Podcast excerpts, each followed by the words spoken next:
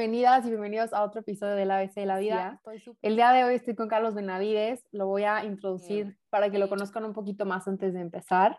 Carlos es una persona que se define como que está en constante movimiento, al que le gusta estar emprendiendo todo el tiempo con nuevos proyectos, con los que no solo crece como empresario, sino también como individuo. Con una determinación constante para lograr todo lo que se propone, mantiene un ángulo humano para relacionarse con las personas, por lo que es muy fácil generar empatía a su alrededor y con su propio equipo de trabajo. Además, tiene un lado altruista que ha puesto a andar en toda esta crisis como la pandemia que estamos viviendo actualmente. Es una persona con una actitud siempre positiva. Carlos no le tiene miedo a los fracasos, sino más bien le emociona todo esto de los retos a los que se enfrenta y por las lecciones que surgen en el camino. Además de ser un fiel amante de su familia, también ha descubierto en los últimos años el amor propio, al cuidarse a sí mismo, haciendo ejercicio, siendo vegano y tratando de mantener un equilibrio en todo lo que hace. Pues bienvenido, Carlos. Muchísimas gracias por estar aquí el día de hoy. ¿Cómo estás? Hello, Jime. Bien, bien. ¿Y tú? También muy bien. Muy contenta que, que al fin podemos grabar este episodio. Ya sé. Qué felicidad, la verdad. Tenía muchísimas ganas de ya poder platicar contigo. Tenemos mucho de no vernos también y teníamos pendiente esta plática, entonces, pues qué padre que ya podemos estar aquí. Sí, muchas gracias por darte el tiempo. Creo que la última vez que nos vimos fue en 2019, o sea, ahí nos conocimos y ya se acabó por Instagram. Exactamente. Pero es lo padre, o sea, como que sigues en, en contacto por las redes sociales, o sea, no todo es malo. Sí, sí, sí, 100%. Pero contexto, yo quiero que las personas, o sea, conozcan un poquito más de ti, o sea, como la ficha técnica, o sea, como cuántos años tienes, o sea, qué estudiaste, o si estás estudiando algo ahorita. Medidas. Este, Medidas, todo, la ficha técnica. Nací en Ciudad de México, te voy a hacer un súper resumen, ¿no? Nací en Ciudad de México, a los dos meses de que nací me fui a vivir a Cuernavaca, estuve estudiando en Cuernavaca hasta secundaria, de ahí me fui prepa y carrera a Monterrey, el último año de carrera lo estudié aquí en el TEC de Santa Fe, estudié en el TEC de Monterrey, Campus Monterrey, y luego terminé en el TEC de Monterrey, aquí en Campus Santa Fe, y estudié licenciado en creación y desarrollo de empresas. Salí de mi carrera y dije, nunca más vuelvo a pisar una escuela este, en mi vida, y al año decidí hacer un MBA este, en la Universidad de Alcalá a distancia este, entonces, pues también aprendí a nunca decir nunca. Este, terminé haciendo una, una, maestría cuando había dicho que ya, o sea, para mí la escuela terminaba en la carrera. Este, y obviamente ya estoy buscando qué más, qué más este, meterme a hacer. Yo siempre he sido bastante activo en temas de, de cursos y aprendizajes y ahorita, por ejemplo, estamos este, eh, parte de, del equipo que trabaja conmigo y yo, todos los jueves tenemos una consultoría, entonces creo que sí es bien importante como que también estar, estar es la mejor inversión que puedes hacer, ¿no? Invertir en ti, en... Mantenerte actualizado. Sí, pues, pues es, ah, bueno, tengo 30 años, eh, llegué a pesar 135 kilos y eso es importante porque pues, es uno de los temas que, que vamos a platicar hoy. Hoy, ayer pesé 83 kilos, pero llegué a pesar hace un año más o menos 75 kilos, o sea, bajé casi 55 kilos. La verdad me pasé, ya no me gustaba cómo me veía. Me decidí rapar también, o sea, cuando llegué a pesar 75 kilos, o sea, fue un cambio súper drástico en mi vida. Me rapé también, me veía espantoso. me, veía en el, me veía en el espejo, yo me sentía como una rata así, ya sabes, de las que están pelonas. O sea, me veía fatal y, y sí llegué a asustarme un poco a decir, o sea, ¿quién es esa persona que está enfrente? Y me molesté, llega, o sea, llegué hasta molestarme de lo, de lo diferente que me veían, ¿no? Bueno, tú me conociste de ciento, no de 135, pero sí de 130 kilos, o sea, dice, y, y, aparte soy alto, ¿no? O sea, mido 1,88, casi 1,90, ¿no? Dice mi mamá que este, cuando pesaba 135 kilos, dicen, no sabía que era más fácil, si darte la vuelta o saltarte. Ay, no. Entonces, este, pues este, ese soy yo. Súper bien, ¿no? Pues ya con ese contexto creo que podemos eh, empezar el, el, episodio porque vamos a tratar muchos temas en uno y espero que, que aprendan mucho de Carlos el día de hoy. Eh, creé un poquito de expectativa en Instagram, subí a mi perfil pues de qué creían que, que se iba a tratar. Vamos a comenzar hablando un poquito más pues de, del veganismo. eh, no te va a hacer la típica pregunta de que, a ver, si estás en una isla y solo hay carne, pues, ¿qué harías? O sea, ¿de dónde sacas las vitaminas? Más que nada es por qué eh, comenzaste a ser vegano y en qué momento de tu vida. Para empezar, te puedo decir, fue, fue una etapa de mi vida este, que sí, sí fue un poco drástico. Soy bastante extremista en mis tomas de decisiones, la verdad. O sea, sí soy, es difícil tomar una decisión gris, ¿no? O sea, soy negro o blanco. Soy, soy, este, digo, no sé qué, tanto este, creamos aquí o tu audiencia o tus amigos y demás en los signos. Soy Leo, soy extremista, este, y eh, un día, en ese entonces vivía en Monterrey, eh, tengo un hermano 16 eh, años más grande, creo que es, este, y fue al doctor, está gordito también, bueno, él estaba bastante gordito también en ese entonces, llegó el doctor pálido, me dijo, Carlos, me acaba de decir el doctor que me puede dar un infarto, o sea, no mañana, hoy, o sea, dijo, el doctor me dijo que, o sea, que es, es mucho más grande que yo, entonces, con dos hijos, entonces se asustó mucho y me dijo, hay que hacer algo. Y pues yo también teniendo un problema de obesidad nivel 3, ¿sí? Entonces me dijo, hay que hacer algo, yo me metí a investigar. A mí me dio muchísimo miedo que me diera un infarto, aunque en ese entonces pues tenía yo creo que veintitantos años. Eh, me puse a investigar cómo hacer para bajar el colesterol lo más rápido en tu vida y una de las respuestas era haciéndote vegano, ¿no? Entonces, mi reto en ese momento fue hacerme vegano un mes y lo logré no se me hizo nada complicado. Yo investigué esto y pues ahora sí que mi reto fue, voy a hacer un mes vegano. Y ese mes se convirtieron casi en cinco años de veganismo. Este, lo dejé por la paz.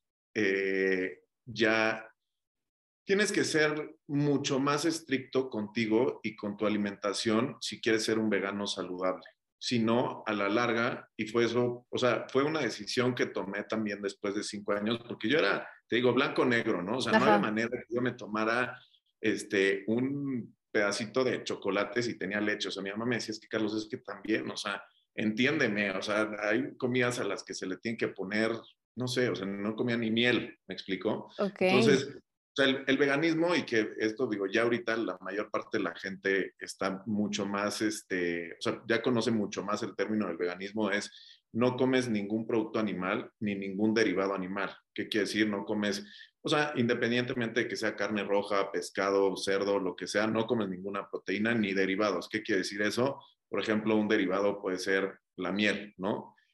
Hay niveles de veganismo, hay niveles de, o sea, de, de vegetarianos, este, hay pesquetarianos, hay ya ahorita un sinfín. De... Yo me fui, obviamente, como... Extremo. Como me encanta hacer, extremo, de un día a otro. El tema de no fumar también fui súper drástico, o sea, de un día a otro. El, mes que caiga el día primero, el lunes, empiezo la dieta. Porque ahorita, en este momento empecé. Exactamente, o sea, es ya, no me importa que hoy sea X de febrero, empiezo mañana. ¿sí? Perfecto no me espero a que sea lunes, primero de mes, este, para empezar, ¿no? Si, si, o sea, esto fue hace 10 años, si yo le doy un, digo, un trago a, leche entera, bueno, haz de cuenta que parece que le estoy dando un beso a la vaca, o sea, me sabe demasiado fuerte. Y antes, o sea, amaba la leche, ¿no? Entonces, fui saliéndome un poco del, del, veganismo como paulatinamente y porque dejé de ser estricto con mi dieta vegana, ¿sí? O sea, ya después de cuatro años, pues ya me hice como que un poquito flojo, digamos, a, en pensar qué comer. Entonces, todos los, días, todos los días comía lo mismo. Entonces, eh, no estaba tomando ninguna, ningún suplemento alimenticio. Entonces, literalmente me, hizo, me hice estudios. Logré bajar de 135, logré bajar a 95 kilos en el transcurso de cuatro años. O sea, fue súper paulatino. Estaba, la verdad, muy contento hasta que, eh, bueno, en ese momento uno de los de, las cosas que no logré fue meterme a hacer ejercicio. Entonces, eh, pues después de más o menos cuatro años y medio, me hago estudios y me dice, el o sea, con el doctor que fui en su momento, me dijo, Carlos, pues no lo estás haciendo bien. O sea, sí está padre que ya bajaste de 135 a 95, pero pues tus niveles no están saludables, aunque estés comiendo vegano. Entonces... Es que las pues, Oreos son veganas. Exactamente, pero la verdad es que sí me cuidaba bastante, o sea, al, final de cuentas, como también era un tema de sí bajar de peso, por ejemplo, no metía muchas pastas, porque también hay muchas pastas que son, que son veganas, hay otras que no son veganas. Pan sí podía encontrar pan que no tuviera huevo, que no tuviera leche. O sea, eran las poquitas cosas que sí podías, o sea, carbs que, que, que, que fueran veganos, como que era lo más fácil, como un cheat meal bastante fácil de conseguir. Y luego pues te vas dando cuenta, por ejemplo, si las Oreos son veganas. Había varios productos en ese momento que sí estaban en México que decías, no puedo creer que llevo dos años siendo vegano y no me había dado cuenta que las Oreos son veganas. Entonces, como era un tema también para bajar de peso, sí me cuidaba en lo que comía, pero pues sí no estaba haciendo una dieta, digamos, vegana. No estabas como tomando los suplementos necesarios para pues, estar bien. Entonces me dijo el doctor, Carlos, o sea, puedes, puedes seguir siendo vegano toda tu vida si quieres, pero tienes que ser mucho más estricto. Si no, pues haz de cuenta que estás igual que antes. O sea, ya no pesas 135, pero pues tus niveles también están muy mal. Entonces, o dejas de ser vegano o te aplicas a ser un súper buen vegano en temas de suplementos alimenticios, comer bien, no siempre estar comiendo lo mismo. Y eso es algo que sí, al momento de ser vegano, tienes que cuidar mucho. Claro. ¿Cuál sería como un pro, un contra del veganismo que tú hayas experimentado? Híjole, el primer mes, la verdad aquí en confianza, el primer mes empiezas a consumir este, mucho más frijol, lentejas este, y demás. Entonces te cambia, el, el, o sea, el sistema digestivo se vuelve loco, este, te echas pumes todo el día. es una cosa impresionante. Este, o sea, tu cuerpo como que no lo entiende muy bien al principio. Si comes, por ejemplo, verduras, lechuga, ¿verdad? De que qué estás haciendo. sí, sí, sí, o sea, ¿qué está pasando? O sea, me estás inflando casi, casi. Y ya llega, son como los primeros 15 días. Entonces, como que creo que la gente que empieza a entrar al veganismo y que empieza a comer mucho más, este, pues te digo, frijoles, lentejas, legumbres en general, este, son altos en, en, en, proteína y fibra y demás, este, pasa eso, pero ya después el cuerpo se acostumbra. Una cosa positiva es que después de que se acostumbra, es un relojito a tu cuerpo, o sea, es impresionante. O sea, vas al baño cuando tienes que ir al baño. Este, si haces algo mal, tu cuerpo luego, luego se da cuenta. Si comes algo súper grasoso, tu cuerpo luego, luego se da cuenta. Entonces, como que sí tienes que ser mucho más cuidadoso, es la parte, digamos, negativa. La parte positiva es, haz de cuenta que tienes un reloj o sea, una maquinita súper bien engrasada, que todo funciona súper bien, o sea, como que todo súper smooth mientras lo estés haciendo bien. Entonces, como que la parte positiva, a mí nunca se me quitó la energía. Un año lo puedes hacer, ¿no? Y, y, no se te hace difícil. Creo que lo difícil viene después de un año, seguir siendo balanceado empieza a ser complicado.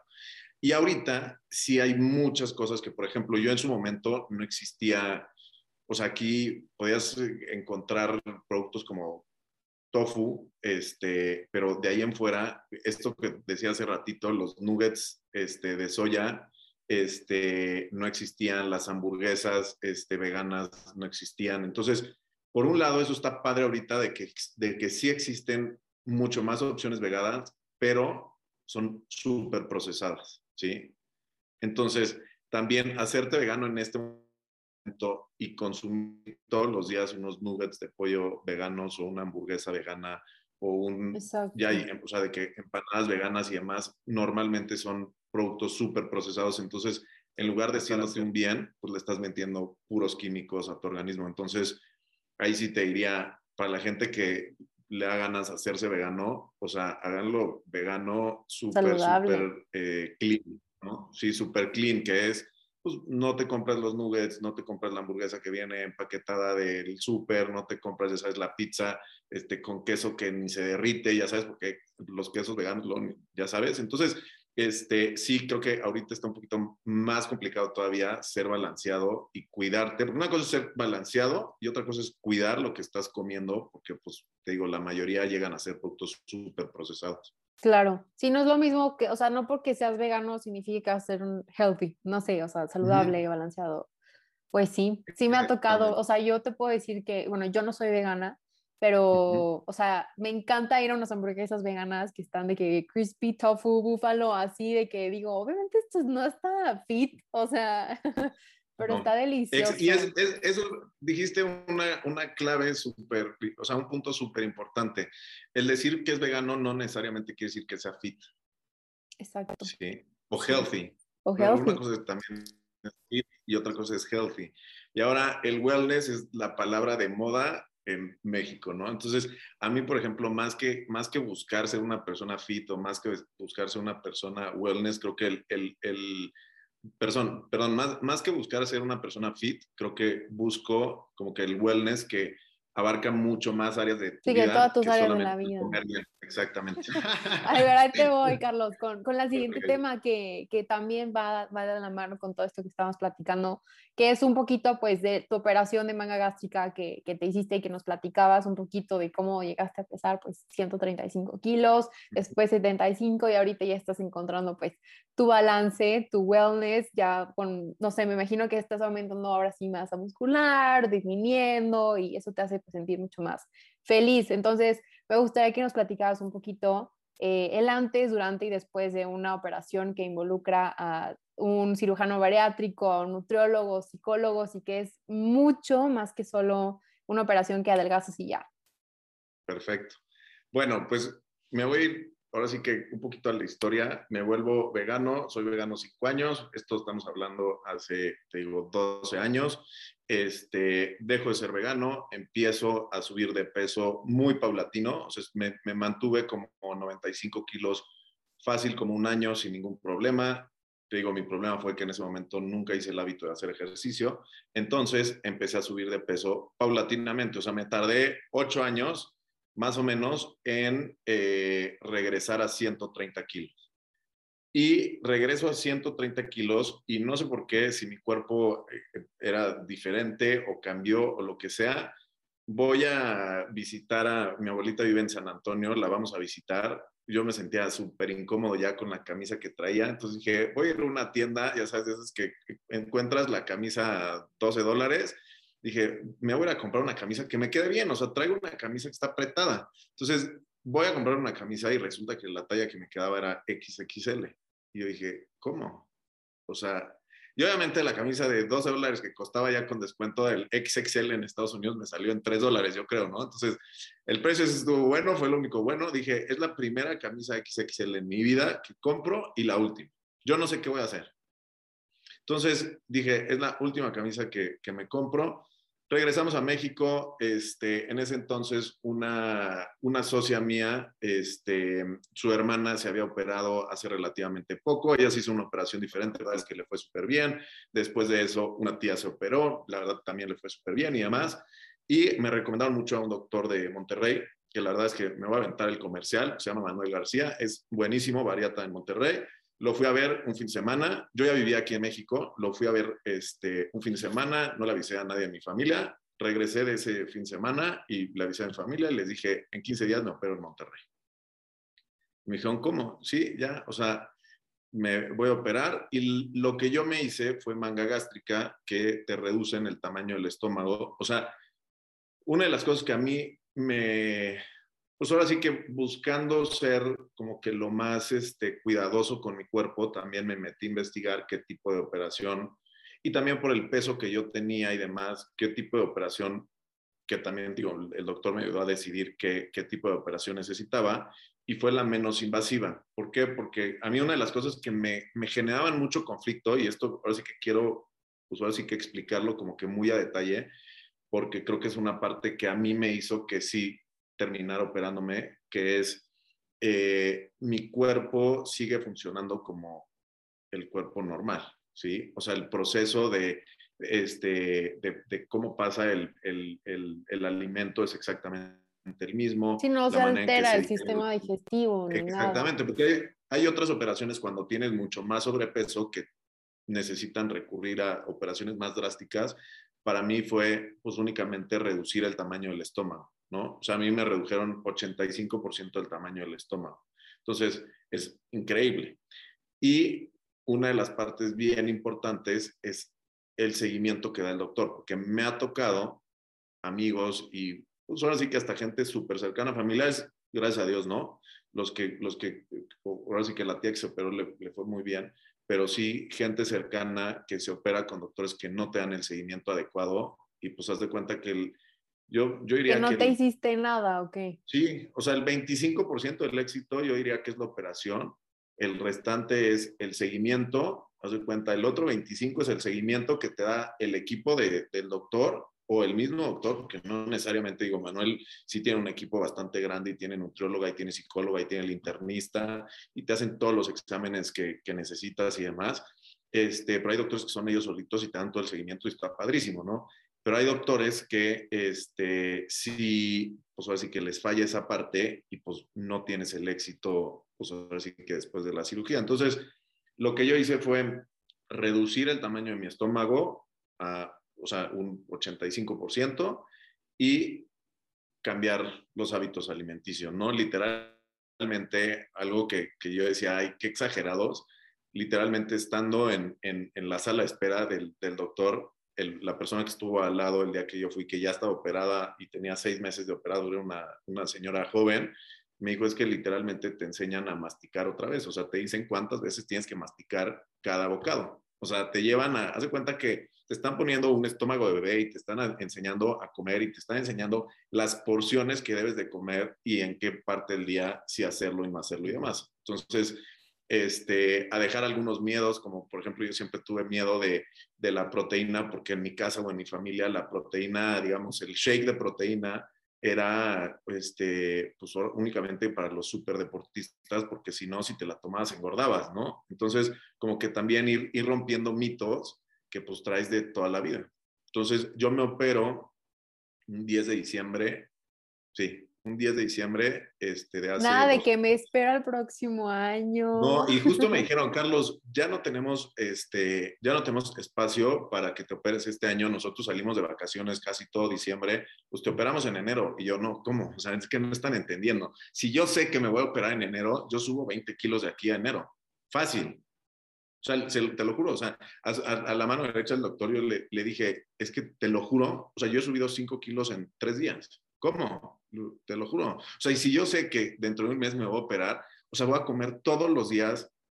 Todo lo que, sé que no voy a poder comer. Todo lo que sé que, porque, a ver, regreso, soy súper drástico. O sea, después de la operación yo sabía que iba a cambiar absolutamente todo. Entonces, no, no había manera de que yo no aprovechara ese mes completo para comer todo lo que quisiera. O sea, le dije, te lo juro que me puede dar un infarto a mis 27 años si me dejas sin operarme este mes, porque yo ya voy a saber que ya, ya me voy a operar. Entonces me dijo, híjole, déjame checar, o sea, te lo prometo que no tenemos fechas. Y se abrió un espacio, nos cancelaron un día. Y yo, sí, lo tomo, ya, o sea, necesito hacerlo ya. Y, este, bueno, no sé si me vaya a adelantar un poquito también para el tema del, del ejercicio, que pues es una de las, de las bases más importantes que he aprendido. Este, por ejemplo, ahí, o sea, que dijiste la parte de tu cambio de hábitos, Carlos, o sea, de que lo que no se mide no se puede mejorar y creo que con un tipo de operación como esa tienes que medir, como tú dices, hasta las masticadas de los alimentos, tus porciones, todo.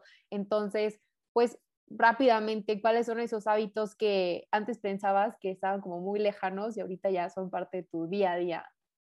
Eh, voy a decir otra vez lo mismo de, de, de mi blanco y negro el doctor, por ejemplo, saliendo de la operación, te pide que empieces, o sea, los primeros cinco días, haz de cuenta, te pide que este, te tomes la temperatura, haz de cuenta, tres veces al día, que te tomes la presión también tres veces al día y que te, tienes que monitorear tres cosas. Hay que hagas un ejercicio de respiración, ¿no? Los primeros dos, tres días. Este, entonces, literalmente lo tienes que poner en una libreta y lo vas apuntando y te hablan. Bueno, yo como, como vivía en México, bueno, vivo en México, y el doctor estaba en Monterrey, pues me hablaba, ¿no? De que, a ver, Carlos, danos tus signos de ayer. Este, ah, bueno, pues vas perfecto, ¿no? Entonces, literalmente, así como fui haciendo la tablita que él me pidió, a la par fui haciendo un, literalmente un Excel.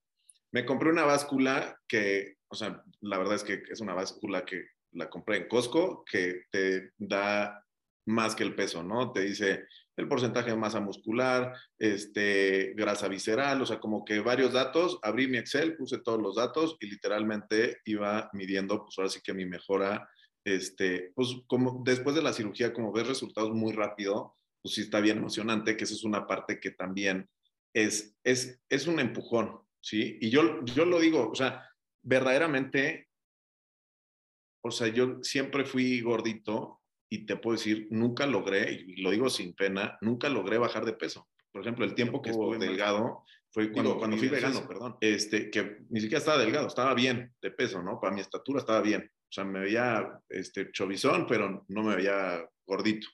Este, pero la verdad es que nunca había logrado este, pues, mantenerme en, en, en un rango de, de, peso saludable. Entonces, pues te emocionas un chorro ver resultados tan rápido. Obviamente el primer mes bajas súper rápido, pero eso también te motiva a poder empezar a hacer cosas que, por ejemplo, cuando yo tenía 130 kilos encima, que no podías hacer. Mucha gente, y esto es, es, es bien bien interesante porque pues ya sabes que la gente empieza a opinar, a hablar y decir. Me decían, Carlos, es que hubieras hecho eso, tus cambios de hábito los hubieras hecho sin necesidad de operarte. Le digo, a ver, compadre o comadre, entiéndeme.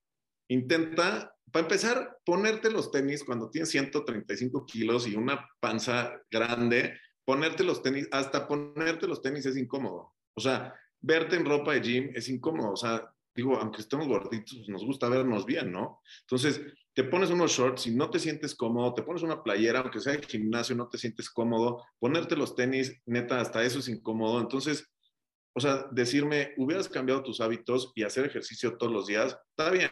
Di tú que ya logré ponerme los shorts que no me gusta cómo me veo, la playera que no me gusta cómo me veo, y ya me amarré los tenis con todo el dolor de, mi panza en medio de lograr amarrarme los tenis intenta salir a correr, te lo juro, este, Jimé, hubo una vez que salí a correr con 130 kilos, duré 350 metros corriendo. O sea, las rodillas no me daban. No, no pueden soportarlo. Este, y, y, yo les pongo un ejemplo, o sea, la gente que le encanta hablar de más y que le dice a la gente gordita, ay, pues ponte a hacer ejercicio ya. Pues sí, cuando alguien se ha cuidado toda su vida, que trae hábitos de su casa, porque también estos hábitos es súper importante porque... El contexto, el contexto importa. Todo, todo, todo, todo, O sea, tus, tus, papás, si son deportistas, si no son deportistas, cómo comen, este, etcétera, lo, lo, que te enseñaron, lo que ves en tu casa y demás. Yo, por ejemplo, que es impresionante, en mi casa nunca hubo un gansito, un chocolate, unas, unos cuernitos, pero se come bien, o sea, saludable, pero era, o sea, tres platos, ¿sabes? O cuatro platos. Y postre, jamás en la vida había pastel en mi casa. Y ya después te vas dando cuenta que, pues sí, puedes, ¿no? O sea, para la gente es bien fácil decirte, ay, pues en lugar de haberte hecho la operación, de haber pagado una lana, este, sentirte mal, literal, te sientes mal un día. Nada más. De ahí en fuera, todo, todo es perfecto, ¿no? O sea, sales de la operación, te sientes mal un día. A partir de ahí, ya, se te olvida y, te sientes mal por, por la anestesia, es, bueno, a mí me hicieron por la paroscopía, entonces te inflan, entonces pues el, el, literalmente el, el, aire que se te cae dentro pues, te hace sentir muy incómodo, te duele y demás, te da un poco de, de náuseas, pero, o sea, brincas un día y ya, literalmente estás caminando al día siguiente. Este, y para la gente es bien fácil decir, pues te hubieras parado a correr, o sea, ahorita llevas X cantidad de días haciendo ejercicio, hubieras hecho lo mismo. O sea, todos los días te hubieras puesto los tenis y salía a correr. Y yo les digo, va, la próxima vez que quieras decirle a un gordito que se pare a hacer ejercicio, agarra tú tres garrafones de agua, quítale cinco litros a uno para que te den 55 kilos, carga los tres garrafones y dime cuántos metros alcanzas a hacer, ¿no? Entonces me dicen, ¿cómo? Pues sí, cada garrafón son 20 litros de, de agua, ¿no? Entonces digo, son, son, son 20 litros, son 20 kilos, intenta correr, si quieres tú, el tercero ni lo, ni lo, ni lo Con los 40 tienes. Con un garrafón en cada mano y salte a correr. A ver en cuánto tiempo te empiezan a doler las rodillas, en cuánto tiempo neta tiras los garrafones y dices, esto no es para mí, mejor me regreso a, pues, a ver la tele o a sentarme o a que no me duelan las rodillas. A mí, a los 350 metros, cuando pesaba 130 kilos, tuve que dejar de correr porque entre eh, la respiración, entre la rodilla, yo dije, no, pues, o sea, va, va a salir va a peor. Aquí. Sí, va a salir peor porque me va a lesionar un tobillo, me va a lesionar una rodilla. para la gente que siempre ha sido saludable, que siempre ha tenido buenos hábitos, se le hace muy complicado y no los juzgo tampoco. O la otra parte también que me, que me ha tocado también, y eso, eso está increíble porque nunca pensé que me tocara estar también a la gente que es súper flaquita, que le dicen, ay, ¿cómo no puedes subir de peso? De que solo come ya. Sí, o sea, come, es bien fácil. Pues sí, y a veces los gorditos, les hacemos, ahora sí que se la Esos regresamos. comentarios, claro, E- claro. Ese tipo de comentarios es, ¿cómo no vas a poder subir de peso? O sea, yo subo 5 kilos en dos días y me tocó llegar a un momento en la operación hasta que me regañó la, la nutrióloga del doctor, me dijo, Carlos, o sea, yo te dije que no podías llegar a pesar 100 75 kilos. Le dije, a mí no me importa. Le dije, yo quería pesar 75 kilos, ver cómo me veía y decir, me veo fatal para decir, ok, este no es mi peso, déjame subir a 80, pero yo lo quería experimentar y que no me dijeras tú, te vas a ver mal. Ok. Y para mí subir de 75 a 80 fue, yo creo que igual o más difícil que bajar esos 5 kilos cuando pesaba 135. Haz de cuenta, los primeros 5 kilos de bajar de 135 a 130 sin ayuda de la operación y, y, digamos a dieta tú solito empezando el lunes, ya sabes, Ujú, igual de difícil que subir de 75 a 80. O sea, Claro. verdaderamente es cuesta lo mismo para una persona súper flaquita que tiene un problema para subir de masa o para subir de peso que el que tiene obesidad 3. Sí, Sí, sí me Y ha tocado Hay que, que- que tienen que desayunar de que ocho huevos y dices, güey, yo no me puedo comer eso en el año de la fregada, o sea, guácala, o sea, es una cantidad pues grande de comida que dices, no, es que no estaba acostumbrada a esto, o no me imagino, por ejemplo, ya operado, que tienes que comer poquito, subir, ¿sabes? Es- o sea, no ¿sabes? es ¿Y sabes cuál es el punto?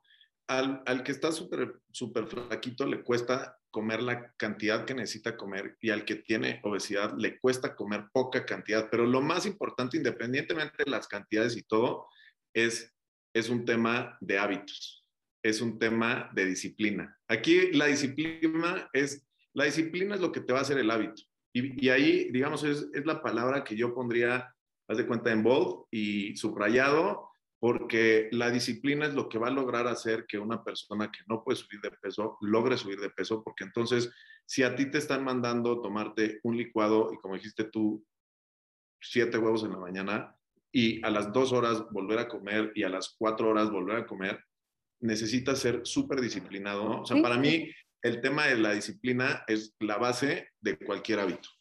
Oye, Carlos, y hablando de la disciplina y los hábitos, o sea, ¿tú crees que existe, a lo mejor tu caso es un poquito outlier, pero, o sea, ¿crees que existe la flexibilidad en, en los hábitos o qué opinas al respecto? No, yo no, yo siento que la disciplina no tiene flexibilidad. O sea, digo, a ver, estás hablando con la persona que te dice que es negro Sí, o sí, sí, blanco, o ¿no? blanco. O O, sea, sí hay o no.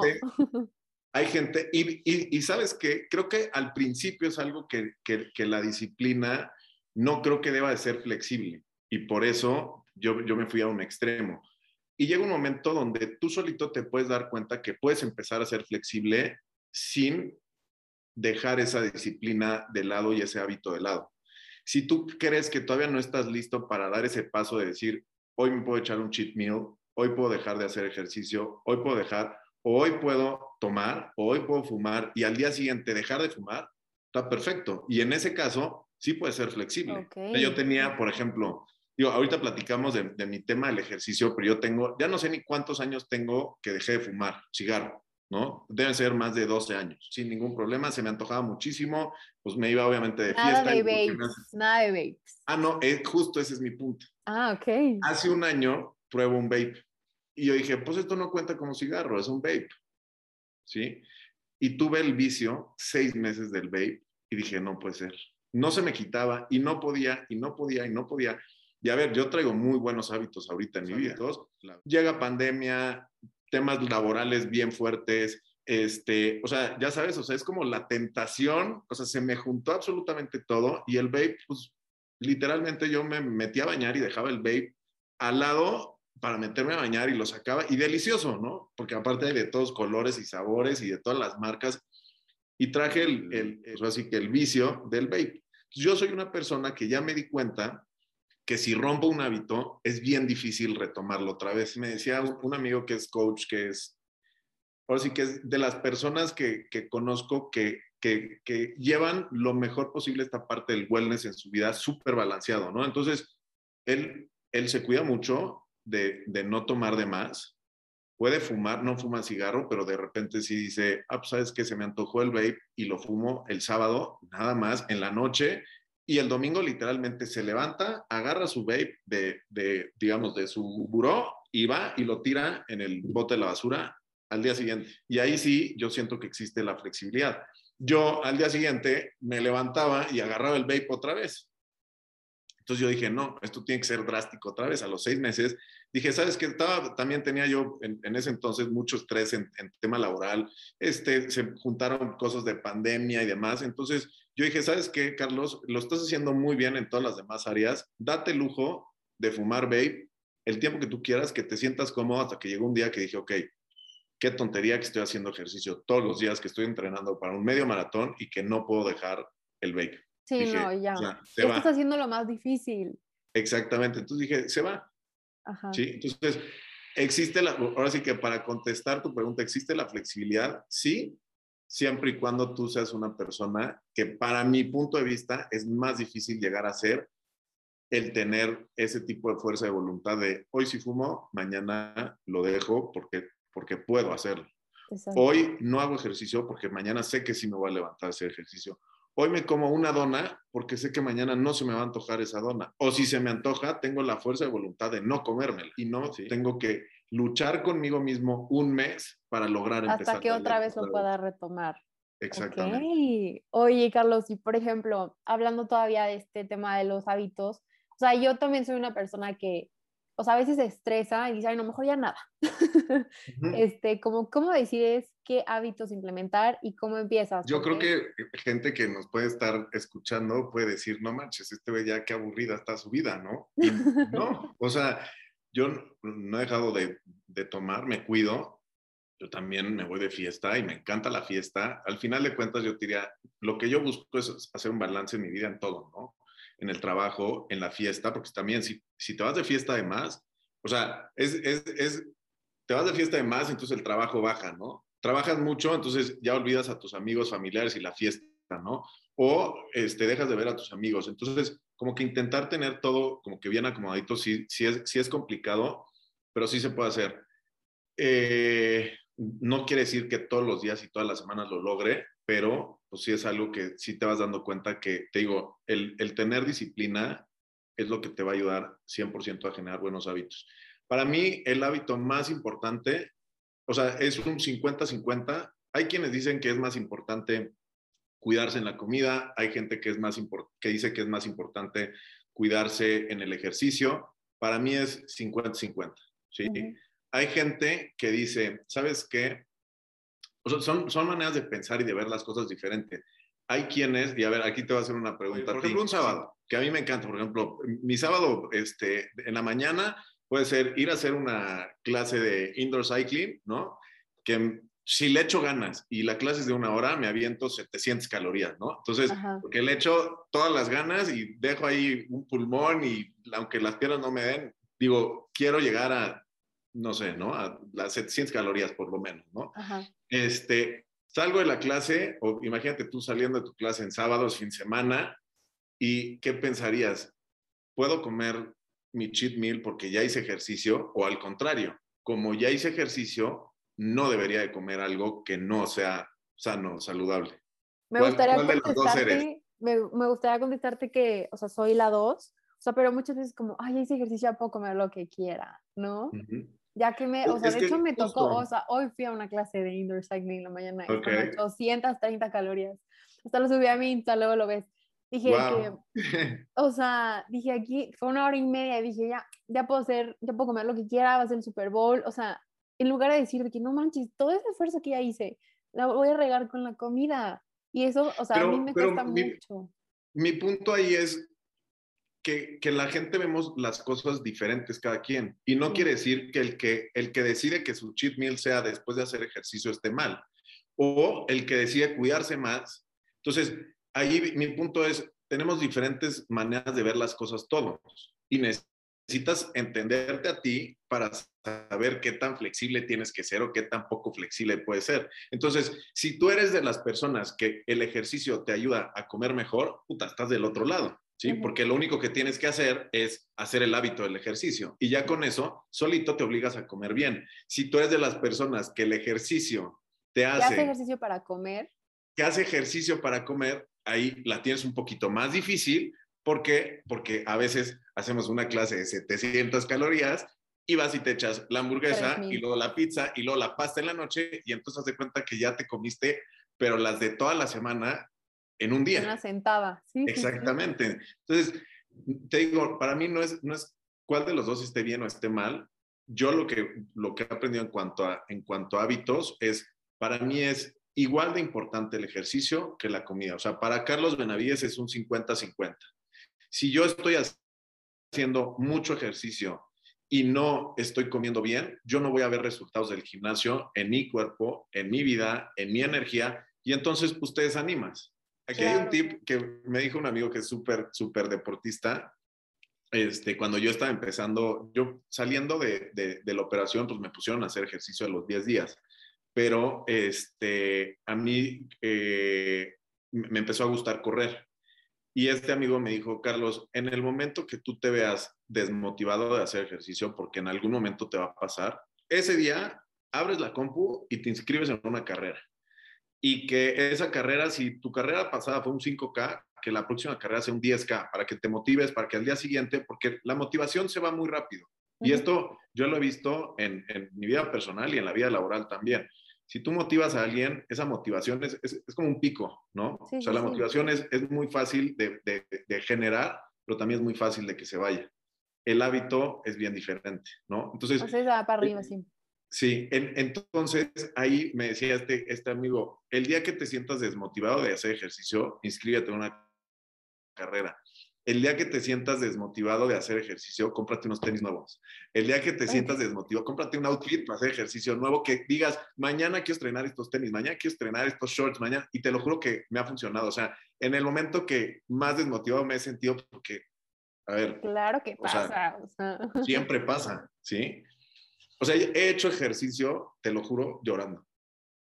Llorando de berrinche de niño chiquito de yo hoy no, quiero, hacer ejercicio. Hoy tengo frío, o sea, no me quiero levantar. Hoy tengo frío, mi cama está deliciosa, son las 10 de la noche, no he hecho ejercicio y adivina qué, Carlos, tienes que hacer ejercicio hoy. O sea, no me puedo dormir sin hacer ejercicio. Entonces, he llorado como niño chiquito de berrinche, saliendo. Como niño. Te lo juro. Sí, sí, sí, sí, siempre, o sea, sí pasa, confirmo 100%, o sea, no siempre todos los días es padre, se te antoja, o sea, como tú dices, después de la boda de mi hermana, crudísimo, y o tengo un viaje, a ver, o sea, ya te, siento que, como tú dices, cuando ya es un hábito, ves el cómo lo vas a cumplir, o sea, porque es lo que platicaba el otro día con mi novio, o sea, fue como, oye, es que cuando no haces las cosas que te prometes a ti mismo, te empiezas a sentir mal con, hasta con, o sea, como que hasta para el exterior irradias que estás mal, porque tú mismo te estás haciendo infiel a lo que te prometes. Totalmente. Entonces, o sea, siento que otro tip, aparte de ese de comprarte los tenis y el outfit, o sea, a mí me gusta mucho imaginarme, decir, admiro a esta persona como, ¿qué haría si yo tengo un, no sé, o sea, un sábado después de haberme chutado las 830 calorías en la bici, ¿Qué haría una persona que está buscando ser coach o buscando correr un maratón? No, pues yo creo que no se comería esto o se comería eso, pero en una porción más chiquita. Eh, y lo acompañaría de unas verduras. Para mí, el tema de meterte a, o inscribirte a, a, un 21K, inscribirte a un 10K, inscribirte a algo que sea una meta, te obliga a hacer un poquito mejor las cosas.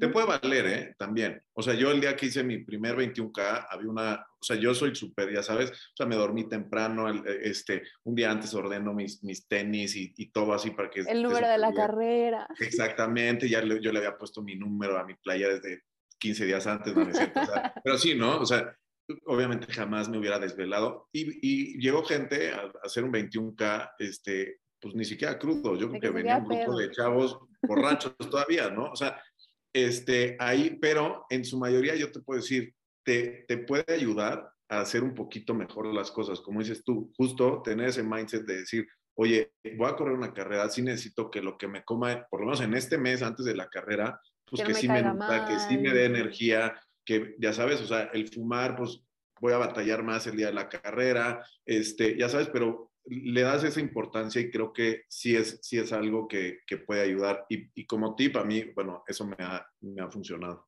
Me gusta, me gusta que, que, la gente aquí también se lleve herramientas que puede implementar, porque luego ves, ah, qué padre, ¿y cómo le hago? Entonces aquí ya les dimos tres tips, este, van a ver más.